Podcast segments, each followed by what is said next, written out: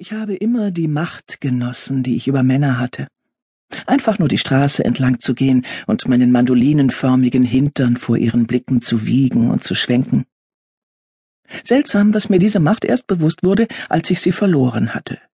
Beziehungsweise als sie auf meine Tochter übergegangen war, die mit ihrem verführerischen, nachwuchsverheißenden Mitzwanzigerinnenkörper alle Männerblicke auf sich zog.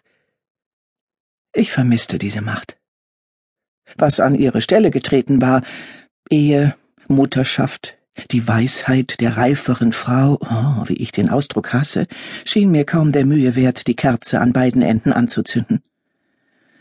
Ach, die Kerze. Wie stramm sie stand, wie sie für mich brannte, voller Klang und Wut und alles bedeutete. Ich weiß, eigentlich sollte ich brav dahinwelken, wie es sich für ein altes Mädchen gehört, und meiner Tochter die Peinlichkeiten meiner Leidenschaft ersparen. Aber das schaffe ich so wenig, wie ich einfach im richtigen Moment sterben kann. Leben ist Leidenschaft.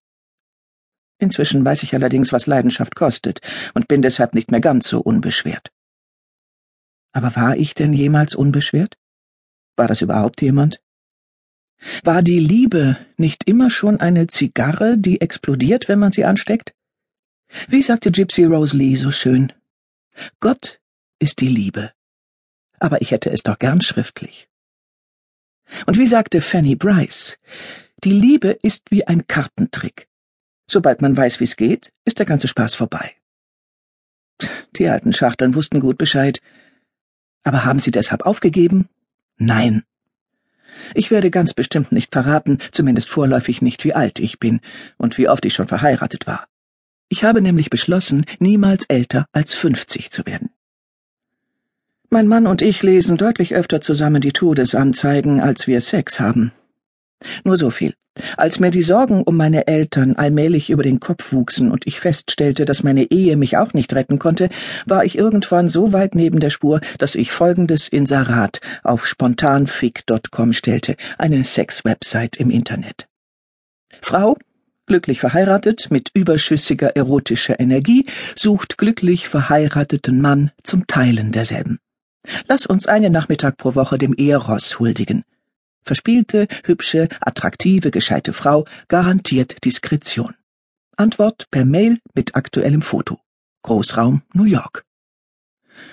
Ich sage nur Frauen am Rande des Nervenzusammenbruchs. Es war Herbst in New York, die Zeit der sanften Nebelschleier, der jüdischen Feiertage und der 5000 Dollar pro Platz Benefizveranstaltungen für die Bekämpfung neumodischer Krankheiten.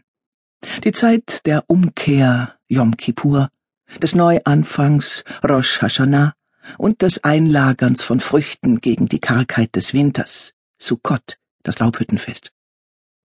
Als ich das Inserat online stellte, hatte ich mich als mondäne Frau gesehen, die cool und gelassen potenzielle Liebhaber sichtet. Jetzt geriet ich auf einmal in Panik.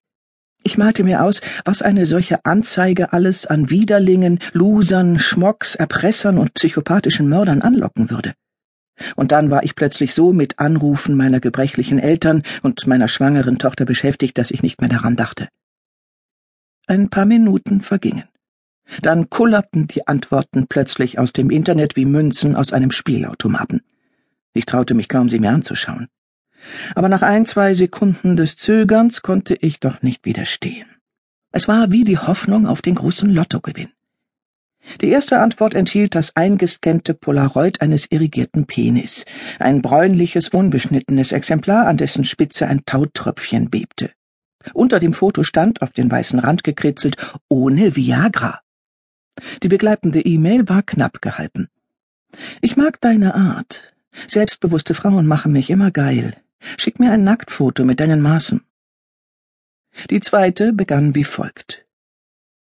Liebe Suchende, oft glauben wir nach körperlicher Lust zu verlangen, obwohl wir uns doch eigentlich nach Jesus sehnen.